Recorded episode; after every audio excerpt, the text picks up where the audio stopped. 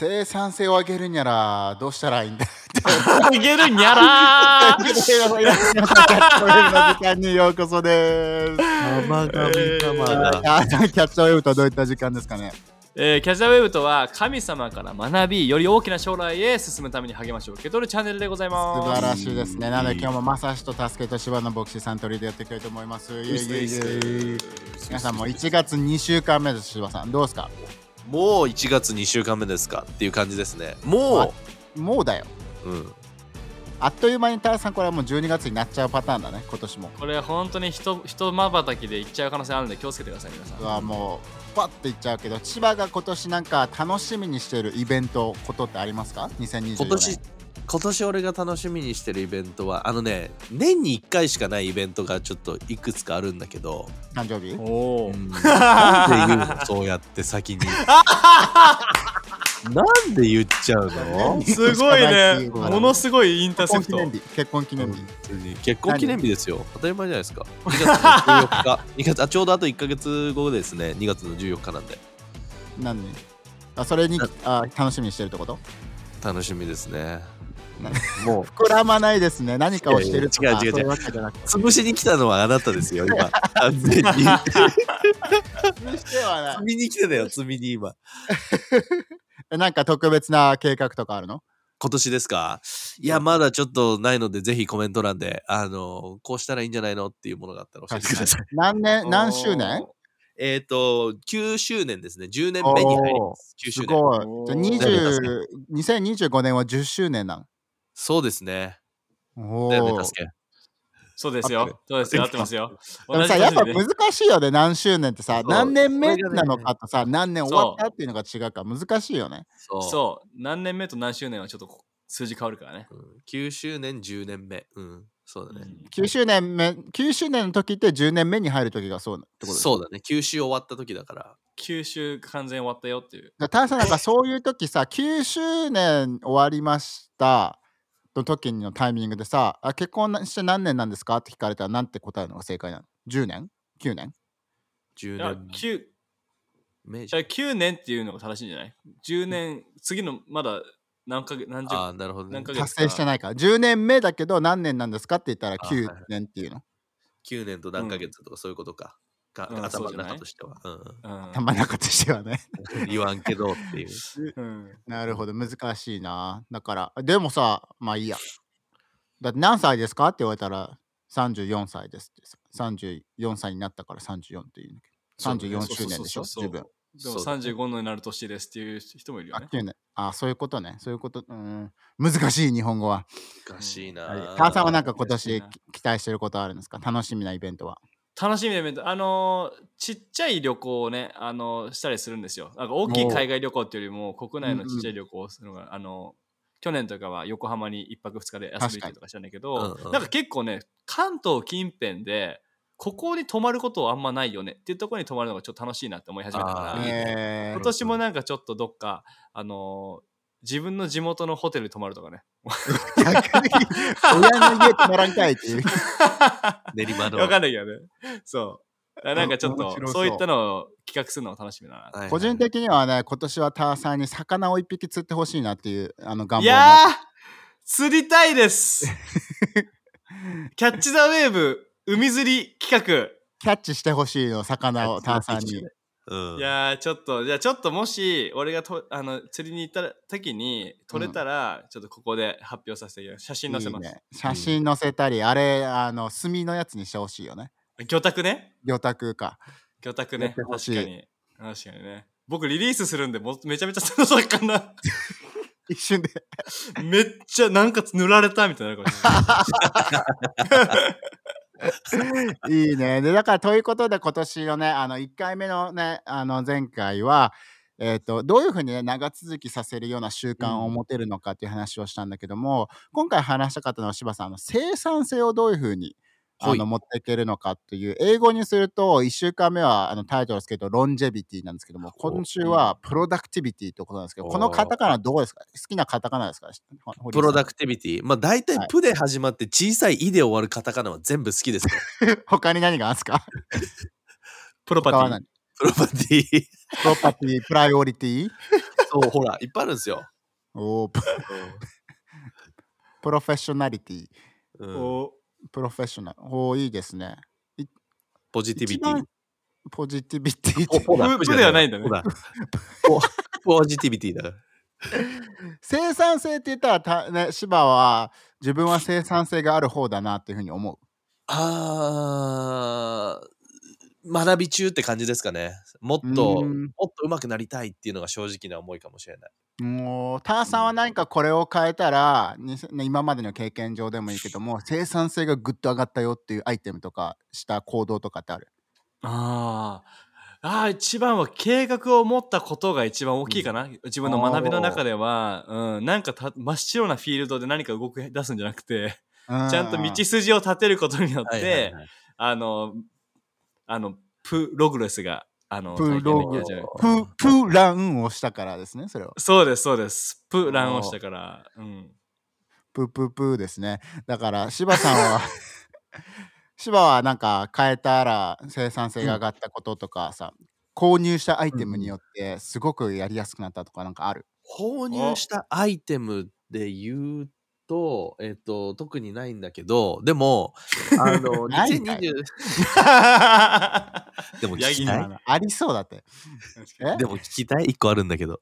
あるんじゃない？かいあるんかい。じゃあじゃあ物の話じゃなくて、でも2023年から意識し始めて、ちょっとこう変えてきているものっっていうのが、あのー朝起きる時間っていうものをこう早めるっていうところで意識してて、っていうのは、まあ、あるポッドキャストを聞いてたんだけれども、あのーね、時間がない時間がないってみんなよく聞くフレーズだと思うんだけれども、あの、起きる時間を例えば1時間早めると、うん。365日にした時に実際に何日あなたはその時間を得ることができるかっていうと365時間。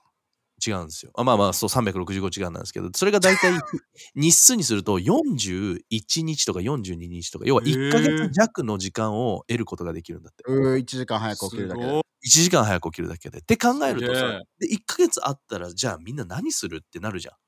でもさ、それ1時間早く起きても1時間早く寝ちゃったらプラマイゼロになっちゃわないの？でもさ、その1時間早く寝る時間って実際みんな何かを生み出してる時間なのかって言ったら、俺の場合は例えばインスタリール見てるとかさ、YouTube 見てるとかさ、やってますね、堀内さん。若いっすね。ちょっと待って。怖い怖い怖い怖い。やってるね、俺 いやいやいや怖い。肩ドーンってなってたそう面白い俺もう押し返せなかった、俺。2024年ちょっとテンションがよくわかんなくなった。でもそうやって考えたら、あれじゃない？確かに一41日でかいなって思う思うじゃん。生産性上げれるなっていうふうになって。うん。うん。うんうん千葉はそれをさ、やって何、逆にどういった時間にしてんの？その1時間早く起きた分、何をしてる時間に変えて神様との時間を持つっていう、まあ、ジャーナルの時間と、あと家事の時間をそこに当てるようにしてる。うんなんか洗ファイヤー？濯も干したりとか。いやいやなんでなんで火をて 火をて焚き火するかって。いいかもしれないけどね。いや、もう、人々の心に炎をね、起こすことをもっとしていきたいよ素晴ね。うん、素晴らしい。えじゃあ実際何時に起きてんの最近？3時と今か、えっと、早いなや、いやいや、早すぎだね。もともとが6時半だったんで、あの、1時間早めて5時半っていうところで。おお、太陽が上がる前に起きてんだね、もうじゃあ。そうですね。この時期だとまだ太陽が上がってないですね。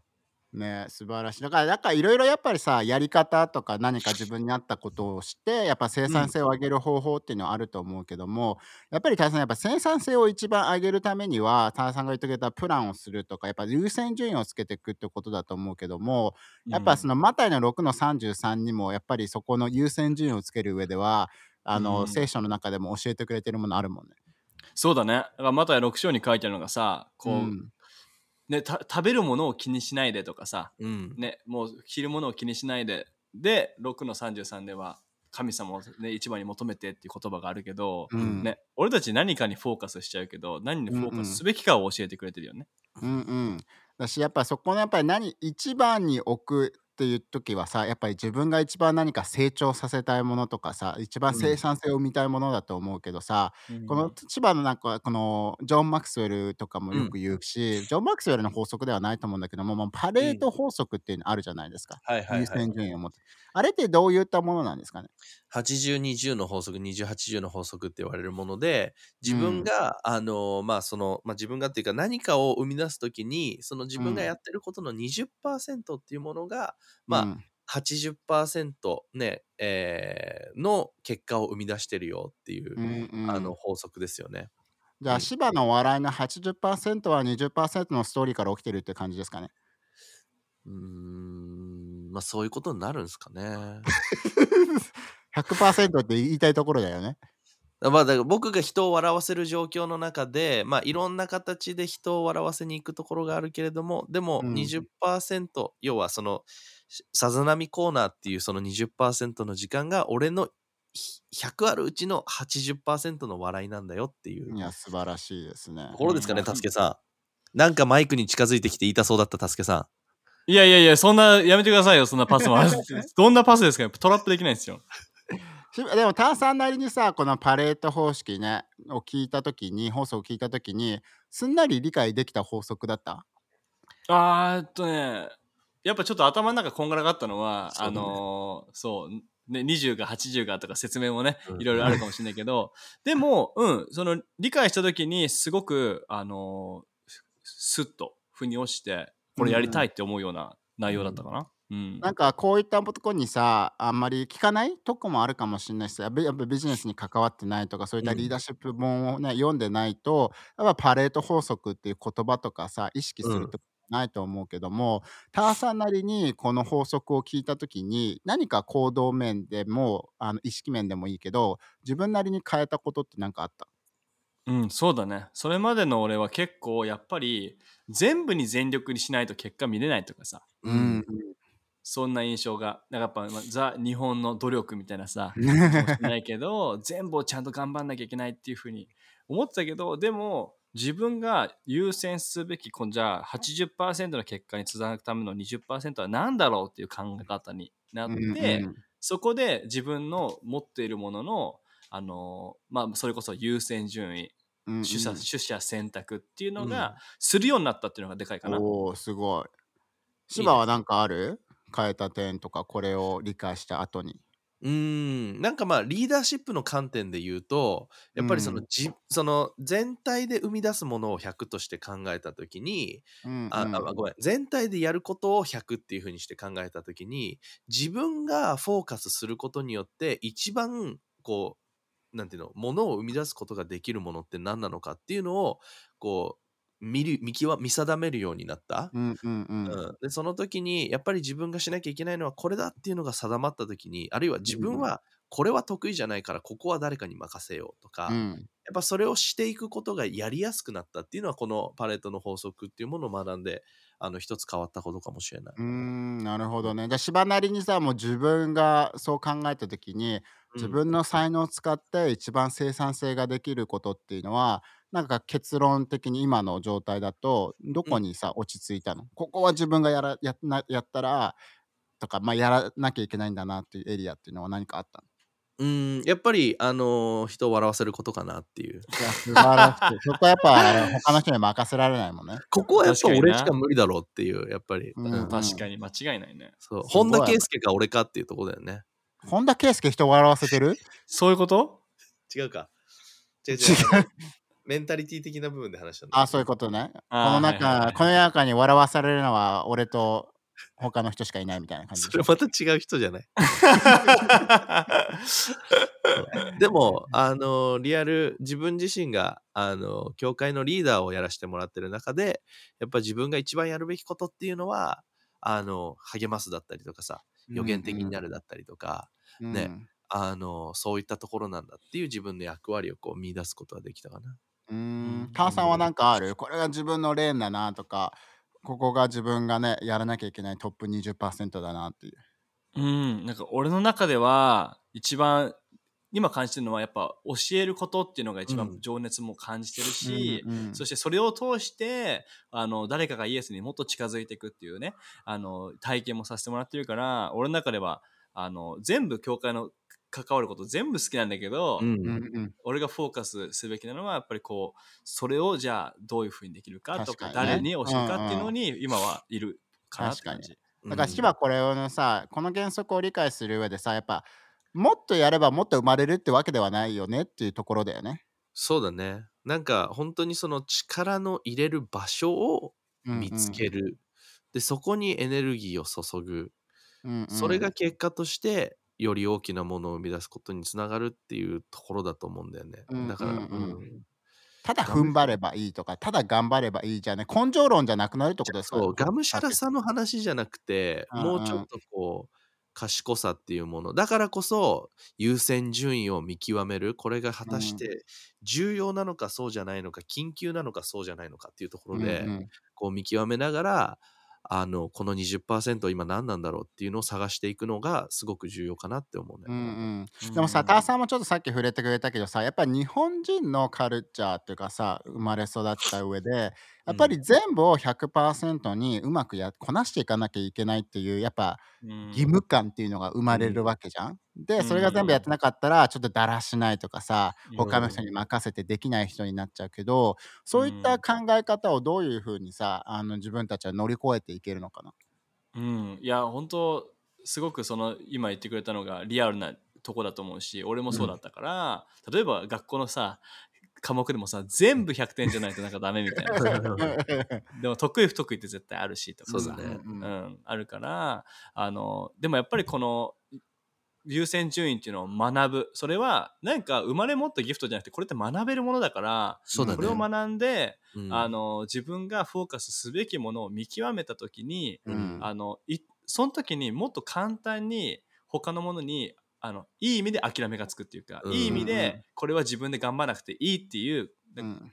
ていう判断ができるから、うん。あ確かにね。のうん、だからまずその自分は何に呼ばれてるか何がギフトなのかっていうのを神様との関係の中で学んでる最中の人も多いと思うけど、うんうん。それを通してね自分の優先すべきものが見えていくのがそうだね。いいのかなと思うね。うん、確かに。で、芝さ、じゃあもうちょっとなんかその霊的な面なところで言ったらさ、やっぱりうん。自分たちの役割もあるけども、なんかあの1コリントのところでも書いてあるけどさ、自分たちのあパウロは水種をまくもので、アポロスは、アポロは水をまいて、でも神様が成長させたみたいにさ、まあ、自分たちがやらなきゃいけないこともあるけども、いや究極究極的には神様にしかできないこともあるうんっていう中で、そこの中でどういうふうに神様のことを一番に自分たちをし続けなんかそこのうん。パレート法則じゃないけど自分がややることはここだけどもっていう境界線ってどういうふうにうん持っていくのが健康的なのかな？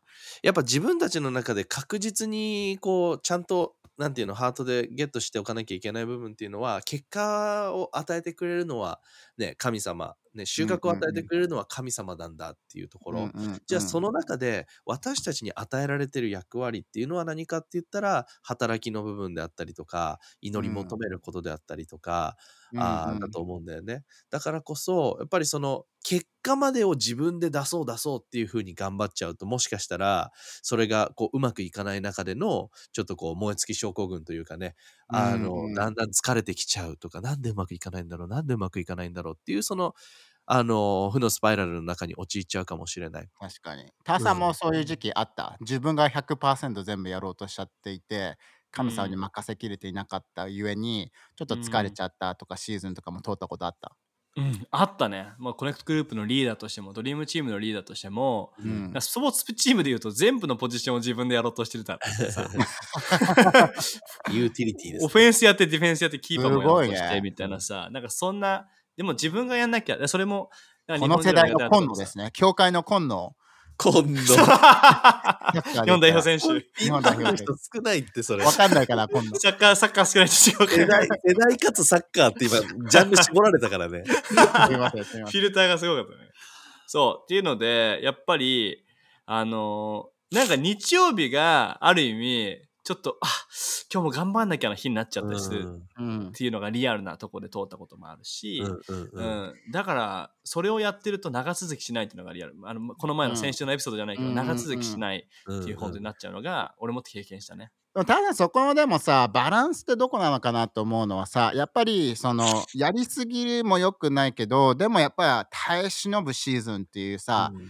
あの辛いけどやり続けなきゃいけないっていうさもちろん神様に任せながらね。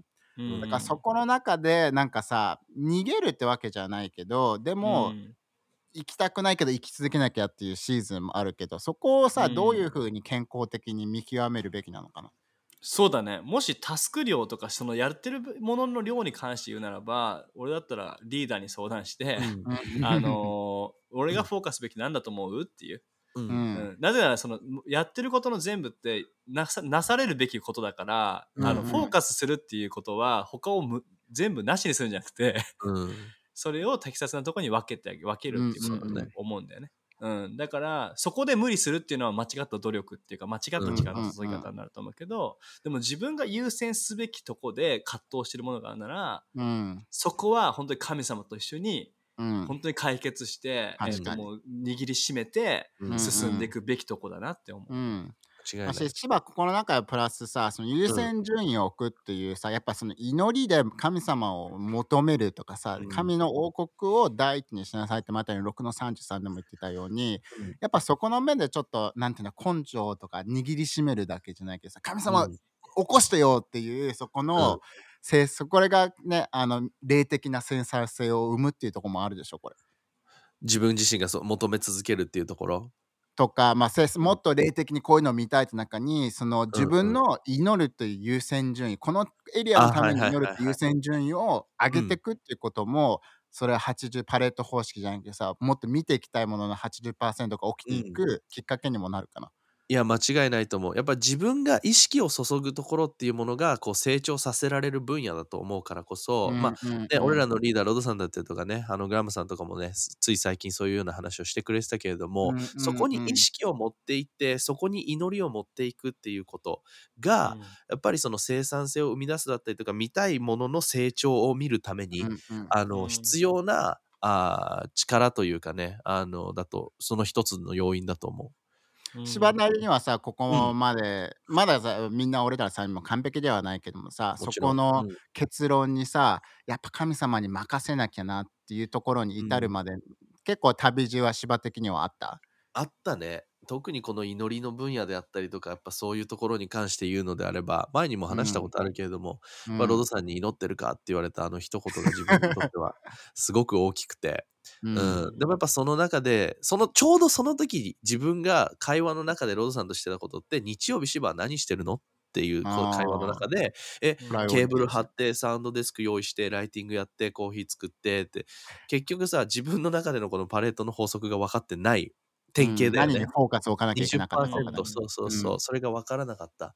で、その中でローザンに言われたのは、リーダーを立ち上げること、そして祈ることなんだっていうのを言われて、それが俺の20%なんだっていう理解をして、うんうん。そしてそれを実践していった。だからやっぱそこに祈りに力を持っていった時にさ、自分のフォーカスを当てていった時に、神様は結果っていうものを、ね、この80の結果っていうものをそこにどんどんどんどん与えていってくれたっていうのが、うんね、一つ証としてあるからこそ、確かにね。うんうん。霊的に祈るっていうこと、フォーカスするっていうのはすごい大切だと思う。うん、うん。でもターさんでもリアルトークで言うとさその祈ってるとかフォーカス置いてるけどいつ神様はいつとかさなんでよ神様なんでこうなのってシーズン取っちゃう時はさなんかうん。けん関係はあるけどやっぱさその期待するのに疲れちゃうシーズン、うん。それが見れてないからね、っっていう時にどういうふうにその優先順位を高くしたまま神様に求め続ける力の源になるのかな？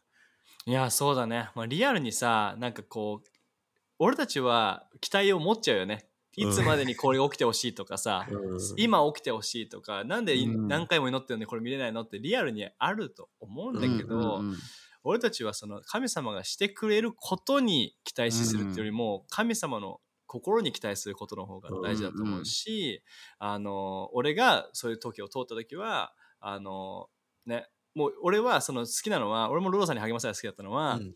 何かの結果が見えない時に悩んでた時にロロさんにはアドバイスしてもらったのはヤコブと創世記のヤコブのストーリーがあって、うん。ヤコブが神様とあの天使ともうプレスリングしたっていうのがあるんだけど、うんうんううん。ん結果見えてない。なかなかない。でも俺は絶対あなたを手放さないっていう。その約束が見れるまで俺はもう絶対手放しませんっていう。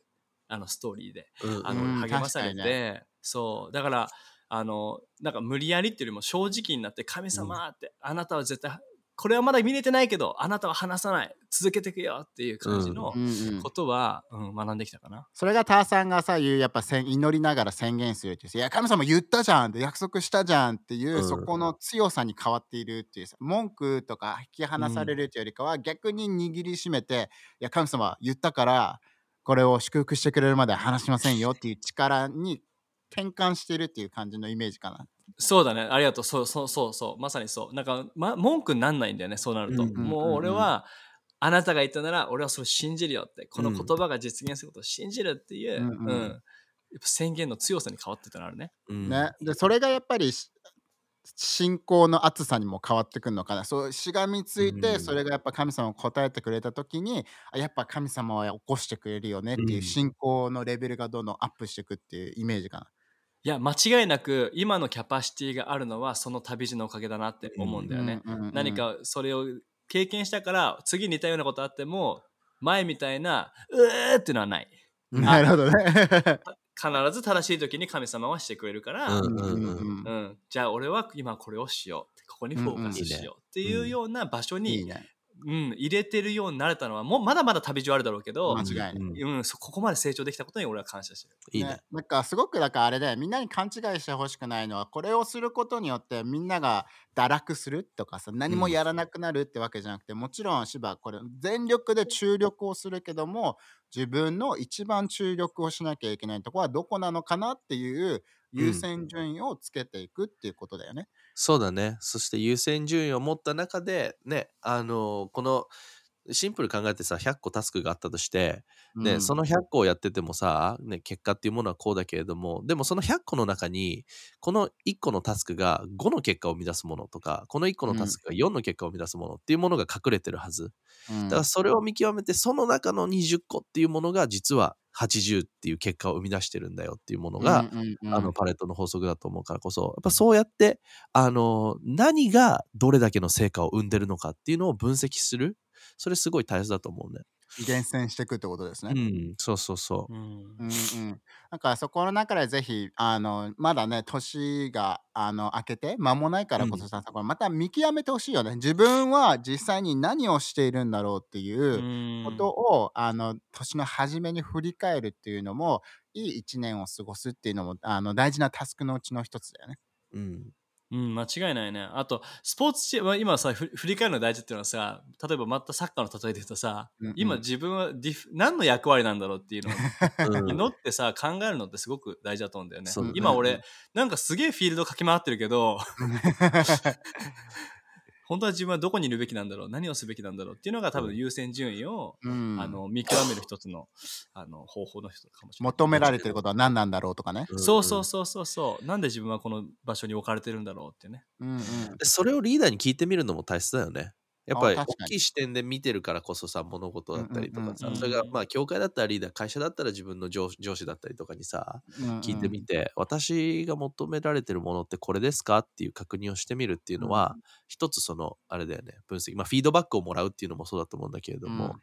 それをこう、あの見定めていく一つの鍵になると思素晴らしいですね。だから本当にこのね、みんながみんな素晴らしい働きをもうすでにしてるからだと思うからこそ、もっとやっぱこれがね、プラスアルファで生産性につながった時に多くの実とか、多くの成長っていうのが見る。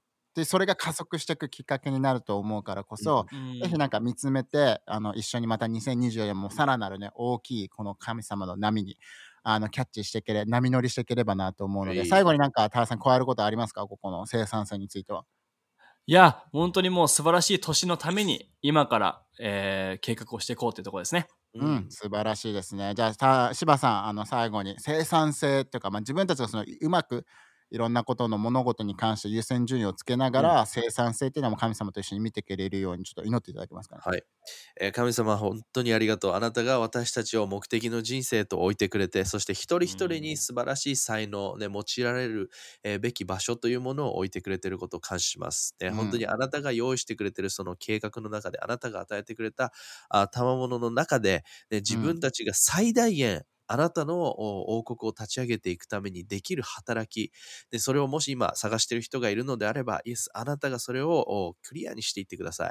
でうん私は何をしたらいいのか、ね、どのように働いていったらいいのか、2024年がそれを見つける旅であり、でそしてそこからさらに、えー大きなものを生み出すで、そんな1年へとなっていくことができるように、今求めている人に、イエス、あなたが、えーそれを語ってください。あなたの素晴らしい名によって。アメン。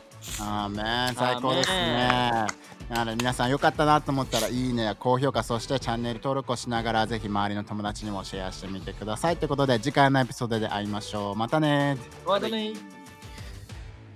はいじゃあさざ波コーナーに早速入っていきたいと思うんですけれども今回まあだ、ね、2024年2回目のさざ波ということであの母さんあれですね今回挙手制というかで立立候補があったんですよね。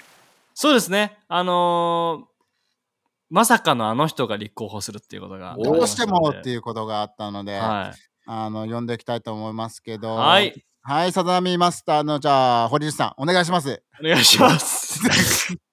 まさかのあの人です。喋りたくてしょうがなかったっていう感じなんですけどね。えっ、と、まあ、2023年、えー年末に起こったあーとある出来事からちょっとあの話させてもらいたいと思うんですが、はい。あの、温泉が好きで自分。で、温泉によく行くんですよ。サウナが特に好きでね。でサウナサウナサウナなんですよね。で、汗をかく、あの感覚が何とも言えないっていうさ、なんとも言えない自分の中であって、なんとも言えないんじゃないでしょ気持ちいいんでしょなんとも言えないない 何とも言えてるな。気気持ちいいんだ。なんと見えてはいるか。一旦。そうで、あの日もね、サウナに入って、で、こう出てきて、ちょっとこう汗を拭いながらね、タオルで、あのー水風呂に入ろうと思って。うんうんで、こうパッと、あの、その水風呂に入ろうと思って見たら、もう結構何人かね、あの、男性陣が水風呂に浸かってて、うんで、あの、まあ、問題はそこじゃなくて、あの、その水風呂の周りにその人たちのうん。タオルが置かれてることがちょっと問題だったんだよね。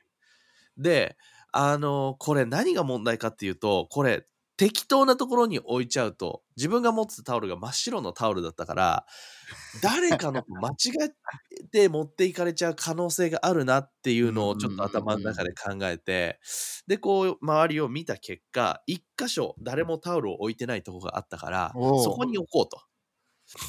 で、そこに置いて、よし、こうだったら大丈夫だと。で、水風呂に浸かって、ああ、気持ちいいなーと思って。で、こう、おっしゃ、もう体も冷えたし出るかと思って立ち上がって自分のタオルをパッて見たら、うんもう、あの、アニメでいう、点々点がそこに残ってる状態。もう、あの、さっきまであったものがない。自分のタオルがそこから消えてしまっていたっていう状況がうんうんうんあったんだよね。で、みんなも経験したことがあるかな。その、お風呂でタオルがなくなるって、結構絶望的な状況で、で、サウナーにとってやっぱタオルがないっていうのは、ね、本当に人生の中で俺いくつか嫌いなことがあるんだけれども、そのトップ2に入るぐらい、タオル持ってかれちゃうっていうのはすごく、あの、心が痛む出来事なんだよね。ではどうしようと思って、この残りの温泉の時間を俺はどのようにエンジョイしたらいいのか 思いながら。うん。まあでもしょうがない。ないものはないでしょうがないから、まあしょうがないと思って、またサウナに入って。あもうないからしょうがないからしょうがない。ないものはしょうがない。で、またサウナに入って、で、サウナから出てきて、まあ同じ絵ですよ。同じことが繰り返されるんです。で、よし、水風呂に入ろう。でも俺にはタオルがないんだって。ね。ああの時、ね、あそこでこうね、共にいてくれたあのタオルの存在が俺にはもういないんだって。で、もういろんな思い出がこう蘇りながら、こうフラッシュバックしていきながらさ。でもあのタオルはもう俺にはないんだと思って、パッてその自分がさっきタオルを置いた場所を見たら、俺のタオルが、あのいなくなってしまったあのタオルが、ね、もう本当に失望に苛まれていた俺の心に本当に一筋の希望として、あそこに俺のタオルが戻ってきてたのよ。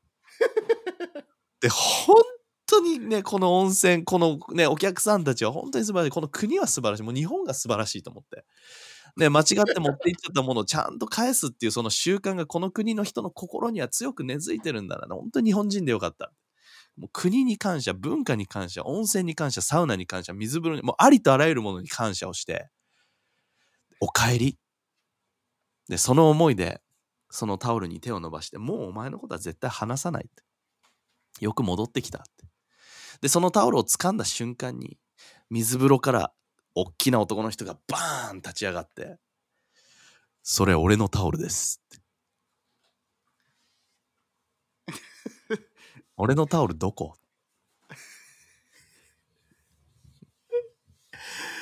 あえ大丈夫ですか？おーいすおー素晴はい、ありらしいがとうございます。いいと思います。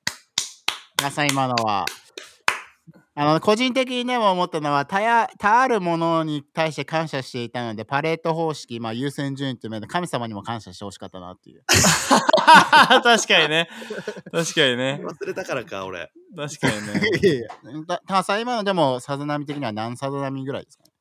そうですね。このさざ波は、まあちょっと他の人の、広島の牧師の淳牧師の言葉を借りてならば、サウナにちなんで1熱波です。ここ持ってくんかいそこ。はい一年波。いや熱波いただきました。なので、まあ、次週のさざ波を皆さん楽しみにしていてください。ってことで、次回のキャッチ・ザ・ウェブで会いましょう。またね。またね。